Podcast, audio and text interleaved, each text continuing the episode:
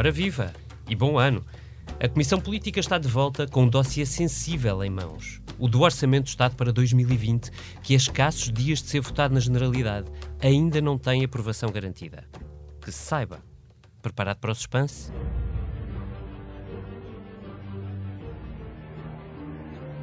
É verdade, já passaram três semanas desde que Mário Centeno apresentou o orçamento.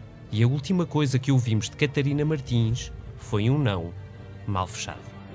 Se estas negociações não derem esse caminho necessário, o Bloco de Esquerda votará contra o Orçamento do Estado 2020. Do lado do PCP, nem uma palavra desde que João Oliveira deixou um aviso para baralhar as contas. O PCP, disse ele, nunca se absteve num orçamento. Mesmo o PAN, o LIVRE e até o PSD Madeira, que tanta fé fizeram crescer em António Costa, decidiram render o peixe até mais tarde, tentando capitalizar em medidas o que o governo precisa em votos. No arranque da semana decisiva, sem que Mário Centeno se desse um milímetro no excedente orçamental, António Costa deixou um aviso estranho. Esta não vai ser uma legislatura onde o PS anda à deriva ou à procura de uma corachinha. É isto, portanto. Nesta Comissão Política vamos falar do conto do Capuchinho Vermelho.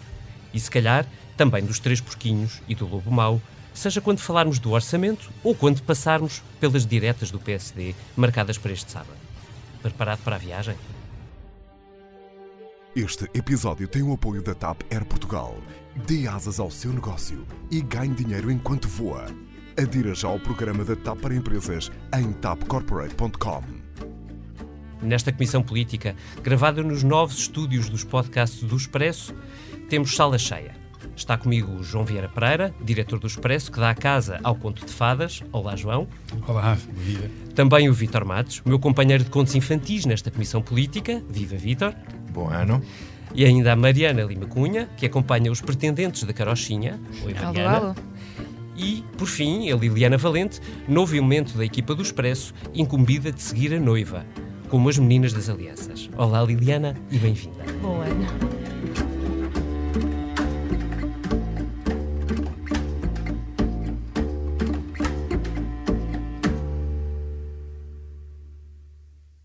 Vamos então começar, Liliana, começo por ti, visto que estás a chegar, fresquinha. Esta fábula da carochinha não é bem assim, pois não? Ah, bom, ah, na versão de António Costa, e isto é preciso dizer, ele, ele começou, ah, fez uma versão alternativa da história da carochinha que todos nós conhecemos e disse que, um, referindo-se à questão de não só do orçamento do Estado, mas ao longo da legislatura que o PS não ia andar à deriva, nem ia andar à procura da carochinha. Pois todos nós nos lembramos que ah, na história da carochinha era a carochinha que procurava marido. Pois, Estava formo- formosa e bo- estava formosa os e papéis da fábula, de repente. Mas é o que tem acontecido nesta negociação. Hum, acho que a pressão ah, para que este orçamento seja aprovado também há uma troca de papéis muitas vezes, não é? Ah, António Costa não assim? tem maioria Hum. Ah, e precisa de uma maioria. Ah, mas a pressão parece estar do lado dos partidos de esquerda e do lado dos partidos de esquerda eles dizem não, não, quem tem a pressão para, para encontrar parceiro para aprovar este orçamento é o governo. Portanto, há sempre aqui esta troca de, de bola de um lado para o outro. Eu não sei até que ponto é que hum, António Costa não sabe a história da carochinha ou não quis hum, fazer aqui uma leitura diferente. Hum, continuando nesta, nesta metáfora. A pergunta, se calhar, é, é um bocado se, eh, se isto não é tudo um bocadinho de jogo de, de fumo para, para os nossos olhos. Ou seja, se este orçamento à partida, se, toda a gente não percebe que ele está eh, aprovado à cabeça. Lá. Rui Rio acha que sim, não é? Acha que não há. hum, acha que Pronto, mas o. Rui Rio não está convidado para este podcast e, portanto, a minha pergunta ainda é para a Liliana Valente, para já, e vou estender a, a pergunta aos outros. Não me queiras queimar Não. como o João Ratão caiu no caldeirão, por favor. Não, o Vitor, orçamento- Vitor, entra. Não, eu acho que há aqui um jogo. Não no caldeirão. Eu acho que há um jogo, entra, mas claramente. Isto é uma espécie de caldeirão, mas, mas que ferve sempre, parece que está sempre a ferver, mas na realidade Não queima. ah, não, já está tudo cozinhado, não é? Já sabemos que no final vamos ter ali uma bela sopa. Não, ahm, no- eu lembro-me que no, no- último orçamento ahm, as coisas foram decididas no limite numa madrugada e havia geringonça e havia papéis assinados. Uh, desta vez, a diferença que nós temos, que pode não ser uh, secundária, é o facto de a esquerda provavelmente se abster e não votar a favor. Para todos os efeitos, o orçamento é aprovado. Quer dizer, no fim do dia, António Costa tem um orçamento para governar uh, Sim, o país. Porque como ninguém... é aprovado, também é o que conta neste caso, não é? O como é que ele será aprovado. Claro, porque isso é depois porque isso politicamente é diz tem. o que é que será o futuro. Claro, porque isso politicamente tem um efeito nos próximos anos. Eu acho que é muito difícil a esquerda abster-se agora para depois ir votar a favor, mesmo que o governo meta lá coisas como os escalões do IRS e Deixa-me só interromper-te, Vitor. Eh, eu, eu, também queria ouvir o João, mas eh, perguntar à Mariana, que tem acompanhado uh, estas movimentações ou esta dança uh, do Bloco de Esquerda, do PCP também, para neste vai não vai, aprove não aprove, viabilize não, como, com que voto. Uh, Mariana, é para levar a sério esta hesitação? O, o, Bloco disse, Catarina Martins disse no sábado, uhum. e tu estiveste a acompanhar essa conferência de imprensa, que o que estava decidido é que a favor não, não, o Bloco não votaria a dúvida era se seria uma abstenção ou um voto contra.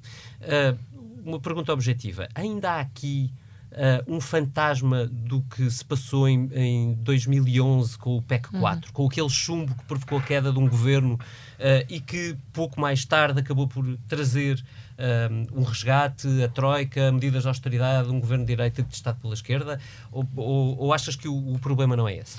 Eu não sei se virá daí. Eu acho que, ou seja, a Catarina Martins, quando fala no sábado, dá uma novidade que não era muito uh, difícil de adivinhar, que é, uh, eu acho que pouca gente estaria à espera de que o Bloco de Esquerda se atravessasse com uma aprovação, para já, pelo menos, nem sequer estamos ainda no, na votação final, uh, na generalidade, oferecer já o voto a favor ao Governo, tendo pouco para, para capitalizar e para pouco em que espetar a sua bandeira em troca. Agora, também é verdade Catarina Martins, o, o, o, discurso que faz nessa conferência de imprensa, a intervenção que faz na conferência de imprensa, é muito mais para o lado da viabilização do que para o lado do chumbo. Ah, ela, isso. ela coloca, ou seja, ela coloca as duas opções em cima da, da mesa, não é? Uhum. Mas ela puxa pela hipótese de viabilizar, sobretudo, e puxa por. E o que nós sabemos dentro do Bloco de Esquerda, do que saiu da última reunião que teve com o PS, é que Uh, não houve concretização suficiente da tal abertura que já está, está demonstrada. Uhum. E o Bloco queria que fosse mais concretizado, ou seja, eu acho que há vontade do Bloco de Esquerda, de facto, para não. Há vontade de arranjar um pretextozinho qualquer que justifique uma abstenção uh, para não sim, ser. Um, eu não, não parece não que o Bloco já. esteja com vontade de romper já, sim. Uhum. não parece que tenha dado sinais nesse, nesse sentido. Agora, o que o Bloco também diz é é pouco justificar um, uma viabilização com um IVA, tal, um IVA que é mais ou menos um IVA, porque ainda não, uhum. não é uma medida garantida para o Bloco e pensões para o PCP, porque é, é pouco, porque parece um bocadinho um parecer mais fraco do que o PCP, por exemplo, se o PCP assumir uma posição de força. Uhum. É um dilema difícil para o Bloco. Portanto, mesmo que a carochinha não tenha um grande enxoval, uh, alguma coisa Eu senti a tua cara de, de esforço, assim, a pensar numa metáfora enquanto eu estava a falar. Eu, eu, eu pensei logo, o David estará a tramar alguma para, para Mas eu tenho uma ótima. Uh, uh, avança, avança, Eu sou o único que pode ser ratão aqui, porque começamos João e, portanto, essa, eu sinto que foi muito portanto, literal posso, da minha intervenção. Eu posso é? literalmente cair dentro do, do, do, caldeirão. do, caldeirão. e posso-me queimar. E eu, pronto, eu como já estou. já estás queimado. já estou queimado. Vou. Uh, vou uh, apostar que realmente, quer dizer, eu acho que não, não vamos entrar numa crise política longe disso. Eu acho que está tudo negociado uh, já com os partidos de esquerda, ou quase tudo negociado no sentido da aprovação deste Orçamento de Estado ou, ou de, de abstenções que levem à aprovação deste Orçamento, orçamento de Estado. A grande questão é que, quando nós comparamos Uh, com aquilo que se passou no, no, no, nos, nos, últimos quatro anos do anterior governo, em que havia realmente um acordo escrito e havia uma geringonça a funcionar. Agora, essa geringonça não, não, não existe formalmente e não existindo formalmente, há sempre aquela questão de como é que nós nos vamos posicionar daqui para a frente. E, e os partidos estão, num, estão eh, à esquerda, estão a decidir se se abstêm ou se votam a favor, porque isso depois vai condicionar toda a sua atuação futura uhum. uh, daqui para a frente. Um, quer no apoio a este governo em termos de, de, de, várias políticas, quer naquilo que podem ser acusados por outros partidos de apoiar ou não apoiar a política de, deste governo. E eu acho que é aqui que, que, a decisão tem de ser tomada. Uh, eu seria muito mais sensato uh, ao Bloco de Esquerda e ao PCP se absterem do, no Orçamento de Estado, uh, não havendo esse acordo. Seria para eles será mais fácil justificar, mas também não pode haver um rompimento tão, tão, tão direto com, com o Partido Socialista, porque eles também não querem quebrar essas pontes com o Partido Socialista. Portanto, a grande novidade no, no dia da votação, um, na generalidade, vai ser exatamente perceber a abstenção ou o voto a favor e o que é que isso vai, vai levar. É, se, portanto, se consigo fazer bem uma síntese, todos concordamos que, sobretudo, a, a, votação que sair deste Orçamento de Estado vai mais importante do que neste, deste, neste Orçamento que achamos todos que passa, vai condicionar o resto da legislatura. Uh, Deixa-me só, deixa só dizer mais uma é, é porque qual é o problema da esquerda, normalmente do Bloco de Esquerda e do PCP, de, mais do Bloco de Esquerda, de, de, votarem a favor deste orçamento? É que quando nós olhamos para este orçamento, pá, eu, quer dizer, este é um bom orçamento. Ou seja, é um orçamento. António Costa diz que é o melhor que já apresentou. Não, eu, eu, não sei se é o melhor. Se é um bom orçamento para ti, não é de certeza um bom orçamento para o PCP e para o Bloco. do Partido Não, não, não é, que, é exatamente isso. É que realmente, eu, eu, para eu dizer que é um bom orçamento, eu já o escrevi, portanto. Se calhar o Bloco de Esquerda é não é acha. não acha. E se calhar realmente é o melhor orçamento de António Costa. Portanto, tenho de concordar com ele, concordar duas vezes com o Primeiro-Ministro em tão pouco tempo. Mas deixa-me pegar no que mas, estás a dizer, João. Não, não, mas é, mas, é, mas, é, mas é difícil. Ou seja, é difícil para a esquerda olhar para um orçamento. Porque qual é a grande medida deste orçamento de Estado? É o superávit. É o superávit. É a grande medida deste Orçamento de Estado. É pela primeira vez vamos ter contas públicas positivas, que vão chegar ao final do ano positivo. E isto, para a esquerda, para alguma esquerda, não é sequer admissível. Mas, João, eu, eu, acho, eu, eu acho que é esse o ponto. Quer dizer, jamais o Bloco e o PCP aprovariam um orçamento hum. com superávit. Eles já tendiam a ser muito críticos de ter um orçamento com déficits abaixo dos 3%, uhum. que já era ir para além do que Bruxelas exigia, quanto mais um orçamento com excedente orçamental. Quer dizer, o que António Costa consegue com isto tudo é fazer o orçamento que a direita gostava de ter aprovado pela esquerda, o que é uma verdadeira quadratura do círculo. Uhum. e um, é absolutamente irónico.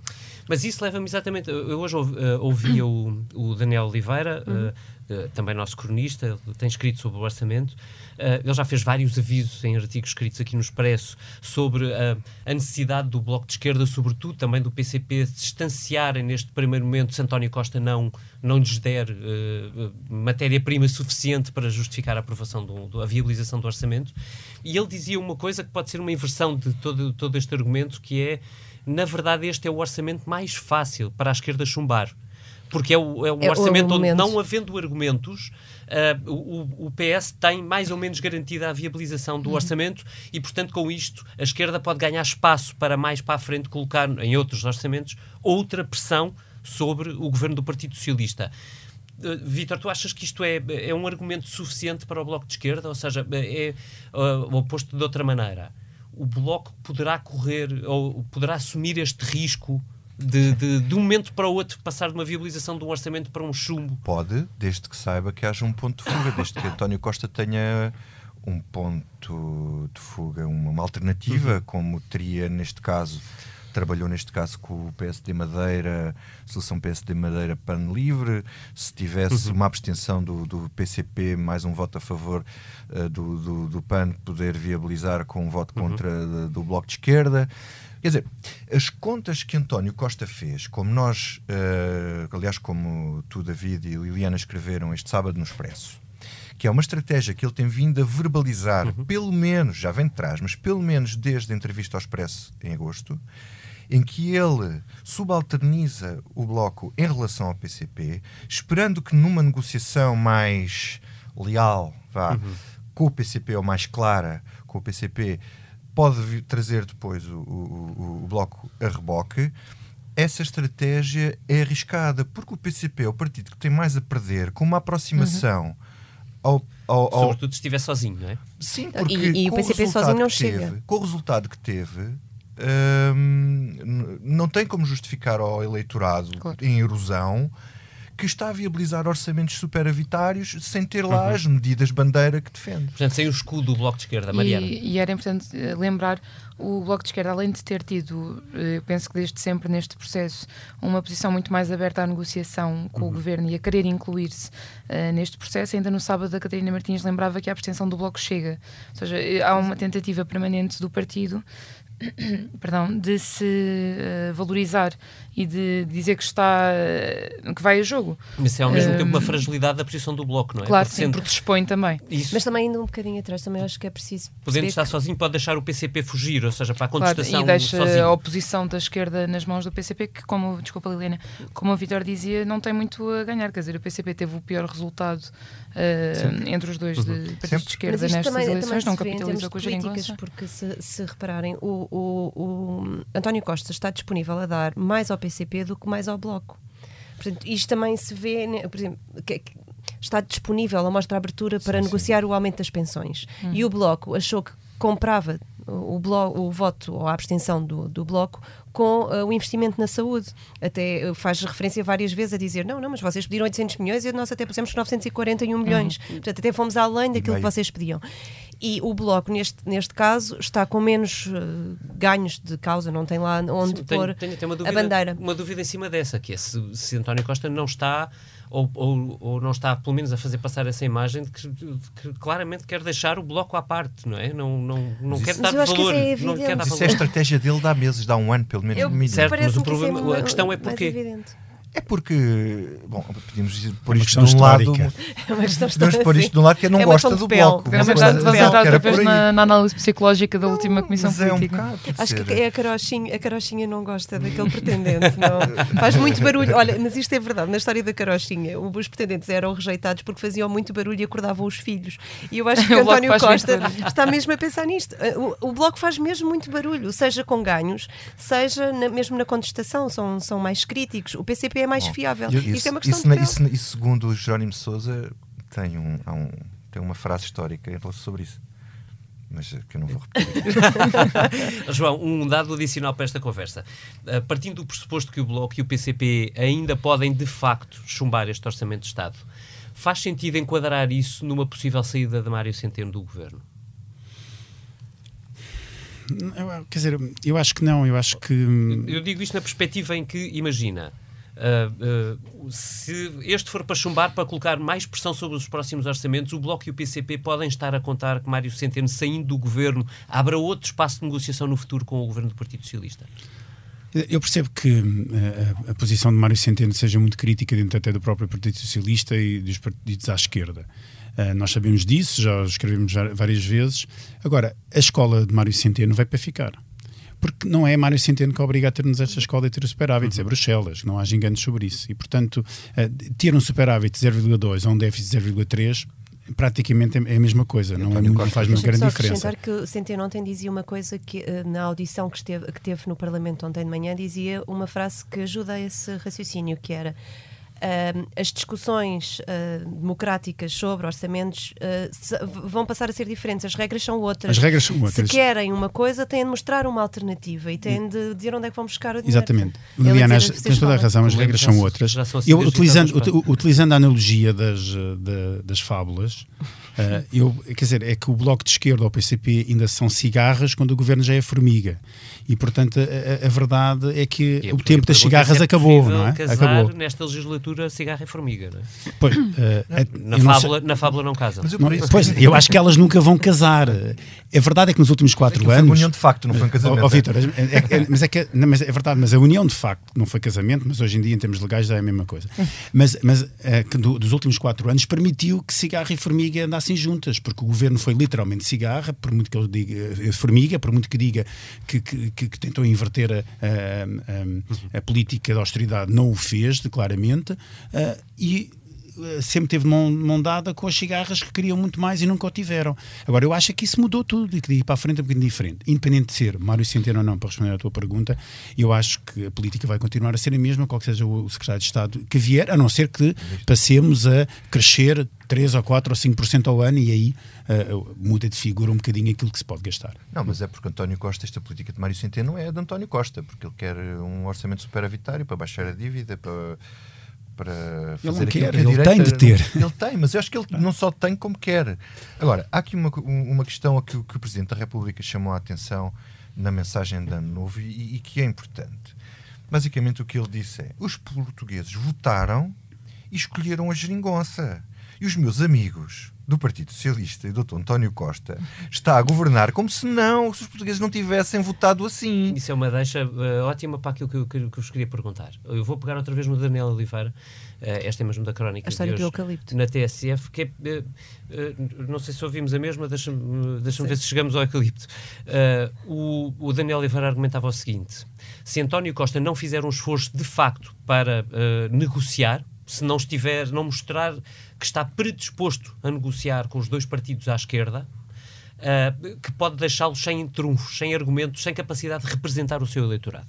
E que com isso, o efeito a prazo pode ser, na prática, o dar força à extrema-direita. Ou seja, de não deixar, de tirar é força Como bocado. tens política, um PSD, como tirar um PSD. força política à extrema esquerda ou à, esque- ou à esquerda que está ao extremo uh, e com isso o, o eleitorado precisar de outro tipo de representação e procurar no outro extremo. Eu acho, que ele tem uma- eu acho que ele tem, ideia numa, tem razão numa coisa, que é uh, António Costa, com este posicionamento, uh, seca, e daí a história do eucalipto, seca uh, o que tem à volta. Pronto, ou seja, ele, ele- o que ele diz é ele não pode secar os outros partidos sob pena de, na falta de alternativa, com o PSD uh, em frangalhos, um, eh, essas pessoas procurarem outras alternativas mais populistas, normalmente da extrema-direita. Eu acho que ele pode ter alguma razão, mas não vejo. Até porque houve aquele estudo em que hum, houve comunistas ah, no Alentejo a votar mais no, no Chega e haver essa transposição de voto, mas isso já me parece uma Mas, teoria mais isso- mas elaborada. eu, eu acho que isso é muito rebuscado. Quer dizer, eu até diria que o efeito da esquerda votar ao lado do PS pode ter exatamente o mesmo efeito. Que é as pessoas não se sentirem representadas em partidos de protesto, vá, e que esses partidos estão alinhados com o poder e fogem desse alinhamento para partidos desalinhados. Repara, só para, só para reposicionar o argumento do, que, que eu vi, eh, é basicamente tudo depende do, do- dos trunfos que António Costa quiser dar à esquerda. E, o- e o argumento de Daniel Oliveira é: o António Costa não está a dar nenhum. Portanto, este orçamento não tem nenhum bom motivo para a esquerda votar Pois não. e para o- aquele eleitorado se sentir representado se eles votarem Aquele favoravelmente. esse eleitorado eleitorado que não votou António Mas é Costa. que esse eleitorado também se sente representado, ou sobretudo sente-se representado, por uma oposição à esquerda destes partidos. Por isso é que o PCP teve o mau resultado que teve e por isso é que o Bloco, em vez de crescer, eh, manteve-se, perdeu 50 mil votos. Quer dizer,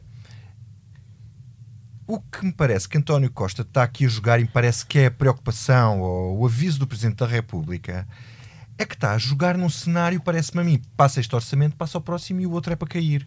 Para dramatizar, se as condições assim o permitirem, Porque se o próximo vai ter os politicamente ele IRS, cheirar que isto, que isto vai dar, é- é- vai chegar a um ponto em que vai dramatizar, porque a esquerda está com um problema. É, lá está, não é só o complexo do PEC 4. É quando chegar ao momento, vai estar ao lado da direita para deitar abaixo o governo.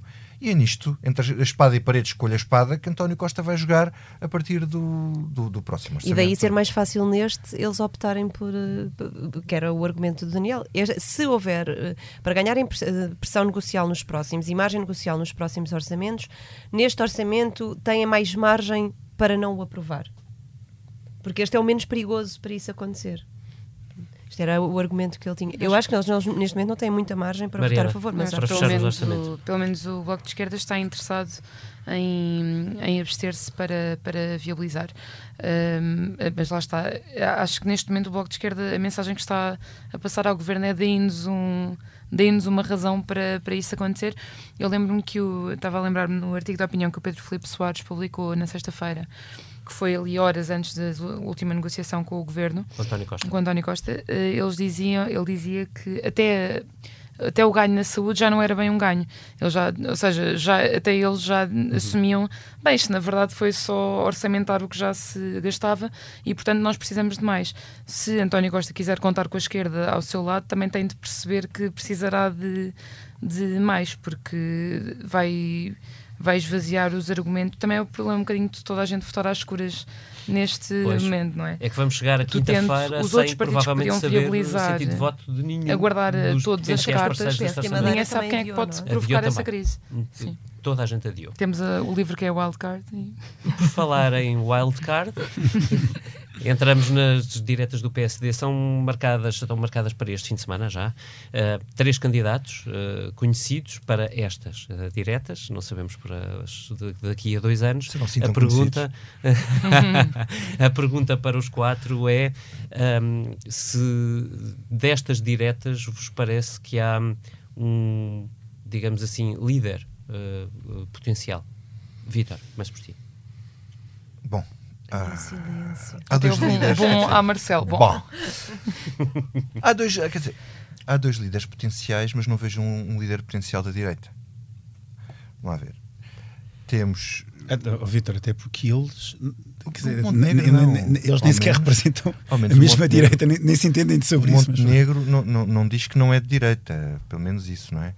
Uh, quer dizer, no fundo estão-se aqui, a Nem confrontar, estão-se aqui a confrontar duas, duas, duas tendências do PSD, já falámos disto aqui, mais à esquerda, mais à direita, para onde é que o partido vai. O risco, tirando a questão das personalidades, que é onde eu acho que se joga mais o jogo das políticas internas, porque depois formos a ver de cada partido, porque depois formos a ver as diferenças nas políticas que eles definem não são assim tão diferentes. É mais diferenças no posicionamento político, o que não é pouco. Ainda no outro dia o No José Miguel Judice, no José Miguel Judice dizia uma coisa no Expresso da Meia-Noite que, que era assim uma frase intrigante que ele dizia assim o, o Sá Carneiro dizia que não é ser de direita, é estar à direita ou uma coisa assim deste, deste, deste género. Ou seja, no fundo, não era ter políticas de direita, mas posicionar-se mais à direita. Ou seja, e neste caso, nós temos, se nós formos ver bem o conteúdo das políticas de Rui Rio, ou o conteúdo que defende, que que nós imaginemos que defende o Luís Montenegro, hum, o que temos mais é posi- um posicionamento político face ao PS e face à direita, e é que temos uma grande diferença. Isso faz toda a diferença. Isso não é secundário. Achas- Eh, não achas pequenino? hum, o, o- o espaço da direita está neste momento partido em- em- só do ponto de vista de representação parlamentar em quatro partidos.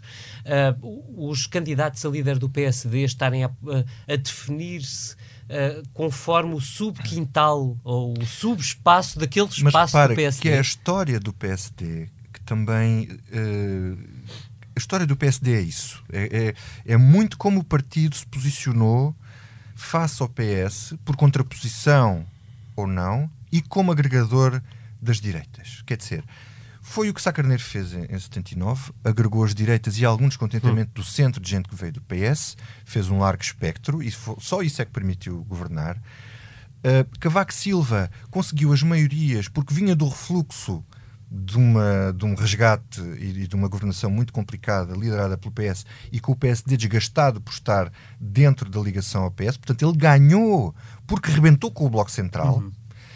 E a seguir, quando que acabou o cavaquismo, Marcelo Rebelo de Souza percebeu imediatamente, contra toda a gente, que a única hipótese do PSD voltar ao governo, e teve razão antes de tempo, e aquilo correu mal por causa disso, e por causa também do, do outro lado de Paulo Portas, na, naquela fase, na fase in- in- infantil, vá, na fase em que ainda estava a nascer eh, e a crescer, ele percebeu que o PSD não voltava a ter maiorias. Quer dizer, absolutas, sozinho. Era muito difícil. Depois veio Barroso, foi nós sabemos a história toda. Agora, temos duas estratégias muito contraditórias. Temos Rui Rio com a ideia que só ganha ao centro, sabendo que não vai ganhar maiorias. Portanto, ele pode lutar por ter eh, mais votos que o PS, pensando que poderá governar com o PS, ou se o PS ganhar, ele ser um fator decisivo para aquilo que ele acha que é o interesse nacional. É um ponto. Muita gente defendeu durante muitos anos no PSD, mas normalmente ganha a outra corrente mais à direita. E Luís Montenegro que diz que o PSD tem que lutar por uma maioria absoluta, o que é absolutamente do domínio da magia. Portanto, ele já recuou na estratégia inicial que era ser fator agregar a direita. Depois deu-nos uma entrevista ao Expresso em que já começava a recuar na hipótese de manter o Chega fora de fo- fora de- de- de- de- dessa grande aliança. Mas o Miguel Carrapatoso fez-nos o favor de insistir na pergunta e ele rejeitou o Chega, ao contrário do, do, do Miguel Pinto Luz. Ora, isto mostra duas coisas é que o PSD vai ter muita dificuldade em ter maiorias que permitam governar nos próximos 10 anos. Acho que vai ser muito difícil e é a grande, a grande, a grande, a não ser que haja uma catástrofe no PS, é, é o grande desafio. E o outro desafio é hum, conseguir, é, é- é- é a tentação de que, é que sempre que, que os extremos se extremam, os partidos do centro tendem a, ser apanhados nessa força centrífuga e a extremarem-se também. E é o que já se está a sentir com o Miguel Pinto Luz. Isso pode vir a contaminar o PSD nos próximos anos. João, tu que disseste que este orçamento era um bom orçamento, ou provavelmente o melhor orçamento de António Costa, tu consegues, olhando para os três candidatos do PSD ou à liderança do PSD, consegues preencher o espaço em branco da seguinte frase: Vote no PSD porque. Para- Este foi o momento do Dini, não, não o Carochinha, mas o Dini Cri, do, cri, podcast. cri. Eu- Ainda bem que o podcast não tem imagem, porque a minha cara se calhar revelava muito. Agora já não vale a pena, que eu já mudei de ver. O David hoje está a tentar queimar toda a gente. Não, é ótimo. é. Mas eu, pronto, eu já caí no caldeira uma vez e vou cair outra vez. Eu acho que é muito difícil ao PSD hoje preencher essa. essa porque há um problema de identidade claro dentro do PSD.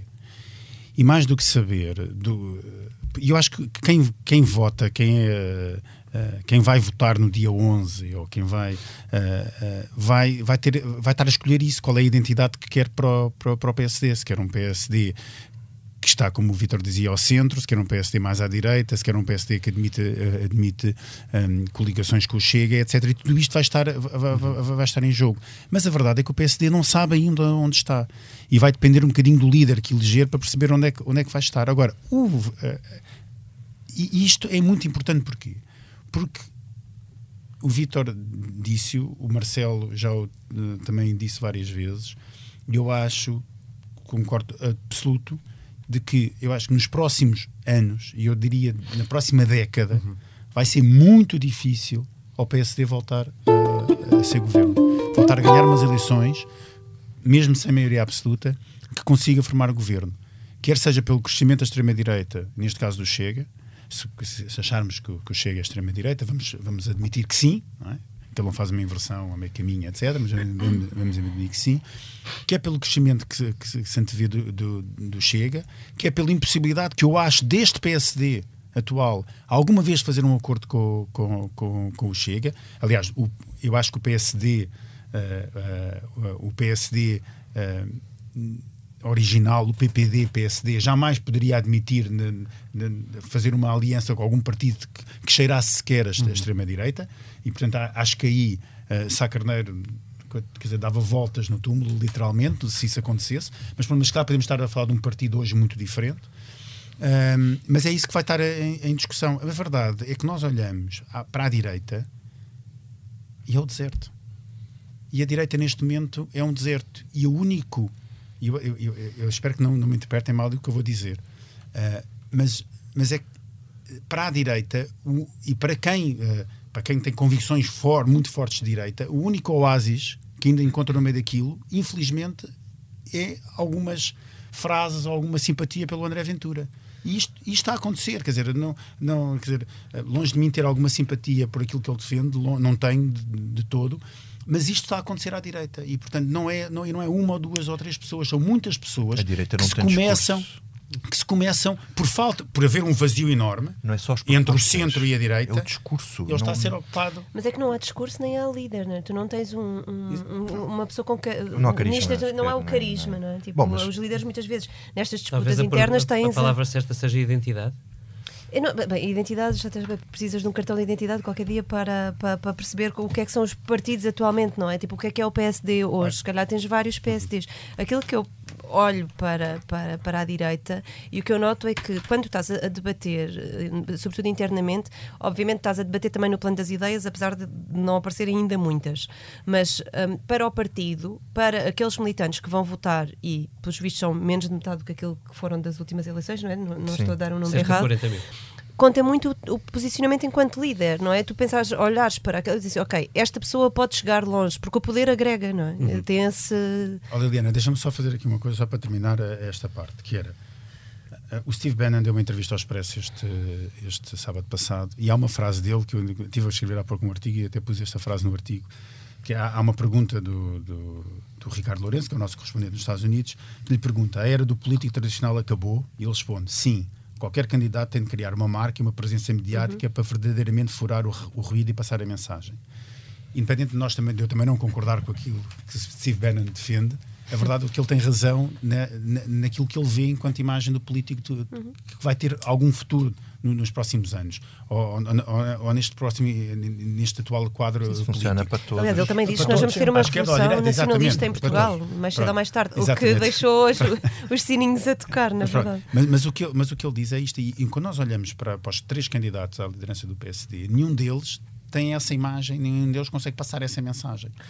Ah, não, não, não conseguem. O Rio é o anti isso. O, o, Rio é anti É isso, anti isso. o Montenegro Gostava de ser, mas não sei o quê. Não. E, e- e- mas o, o, o único está a tá- trabalhar nesse sim, sentido. O único que está a trabalhar nesse sentido. Para o eu não- futuro é o Pinto Luz. o único que está a trabalhar nesse sentido, que tem menos capacidade de ganhar agora as eleições, mas está a trabalhar nesse sentido para o futuro, é Pinto Luz. Aliás, eu não, eu não, não, não quero já antecipar o que, me, o que não me sai da cabeça, eh, mas, eu, mas também não me sai da cabeça aquela mensagem de Natal, aquele vídeo que ele gravou, que é exatamente isso. Podia ter, ter sido inventado por Steve Bannon. Por Como é que eu não vi? Vou- Tens de ver. Este é exatamente o modo certo para aquela rúbrica de que tínhamos tantas, tantas saudades. João, começo precisamente por ti. Pronto, e eu vou que é que seguir. não me sai da cabeça? Eu vou seguir aqui, estamos a falar do PSD, é porque não me sai da cabeça o diabo do Pinto Luz. Porque ele, na entrevista que deu ao Expresso, diz, diz a certa altura, por exemplo, esta coisa de colocar linhas vermelhas em relação ao Chega, reticências, que diabo. E pronto, fica por aqui o que não me sai da cabeça. E falando em terra queimada, Liliana Valente, o que não te sai da cabeça? Ah, o que não me sai na cabeça são os incêndios na, na Austrália. Ahm, desculpem, neste, nesta minha estreia de- no podcast, não trazer um tema animado que dê depois uma música no final, mas realmente isto não me tem saído na- na- da cabeça porque ahm, eu acompanhei, enquanto jornalista, os incêndios de Pedrógão Grande e depois os de 15 de outubro aqui em Portugal. E, e aquilo que se está a passar na Austrália é uma coisa de dimensões. ahm, que são indescritíveis. Aquilo que aconteceu em Portugal, de- em termos de dimensão de terra queimada, obviamente, já era uma coisa que assustava e quem, teve, quem já esteve ao pé de- das chamas consegue perceber o terror que é ver as tuas coisas todas a, a queimar e, e estás com a, perigo de vida. Imagino que é aquele inferno que, que está na Austrália. Um, e queria aproveitar só para, hum, para deixar aqui uma nota de que há uma ONG que está a pedir ajuda para salvar os animais, porque neste momento eh, foram contabilizados, e isto obviamente é uma, uma conta de, de estudos feitos, hum, de que já morreram cerca de mil milhões de animais. Ah, e portanto procurem há, hum, há pedidos online ah, para ONGs que estão, que estão a pedir ajuda. Fica registado. Vítor Matos?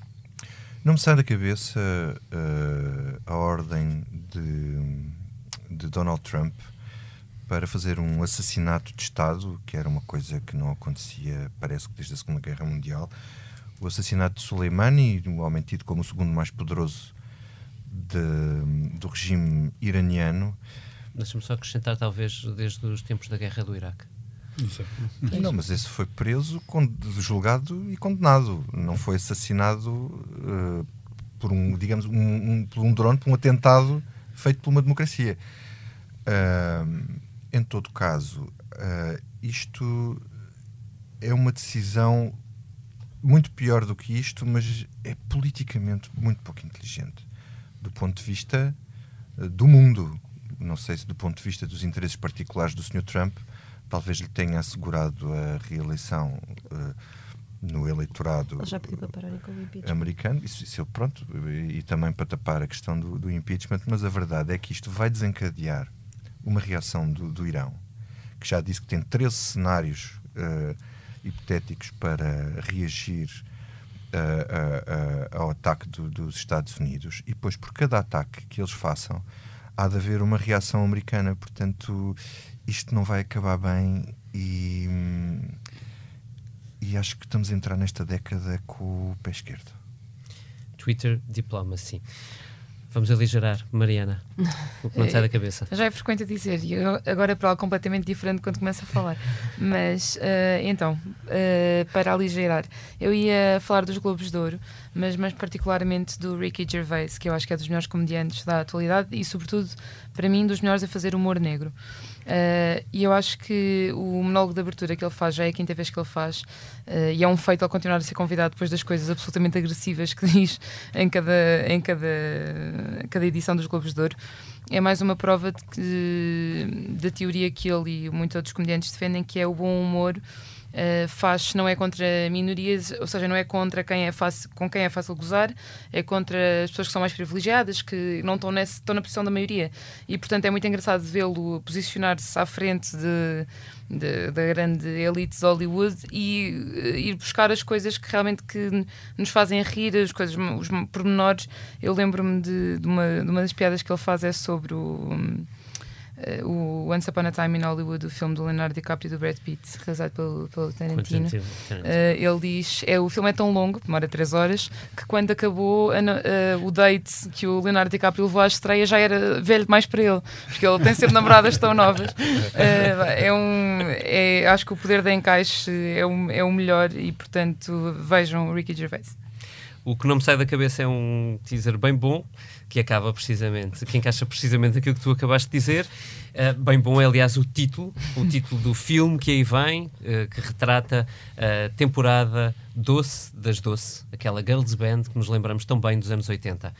É assim que fechamos o que não nos sai da cabeça. É assim também uh, que fechamos esta comissão política, de primeiro da nova década, ou talvez não, conforme os cientistas, com a edição multimédia da Joana Beleza e a habitual ilustração a brilhantar do Tiago Pereira Santos. Com tantas fábulas de encantar e muita conversa jogada fora, despeço-me de si com um convite para um pé de dança, mesmo à medida do orçamento, do PSD, da carochinha ou dos pretendentes. É só escolher o pretexto. Chove e não molha. Até para a semana.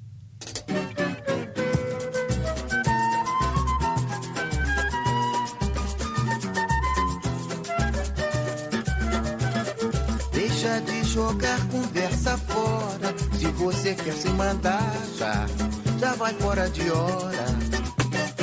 Eu me cansei de te avisar. Vai que uma pedra não faz falta, já tem outra pro lugar. Eu me cansei de te avisar.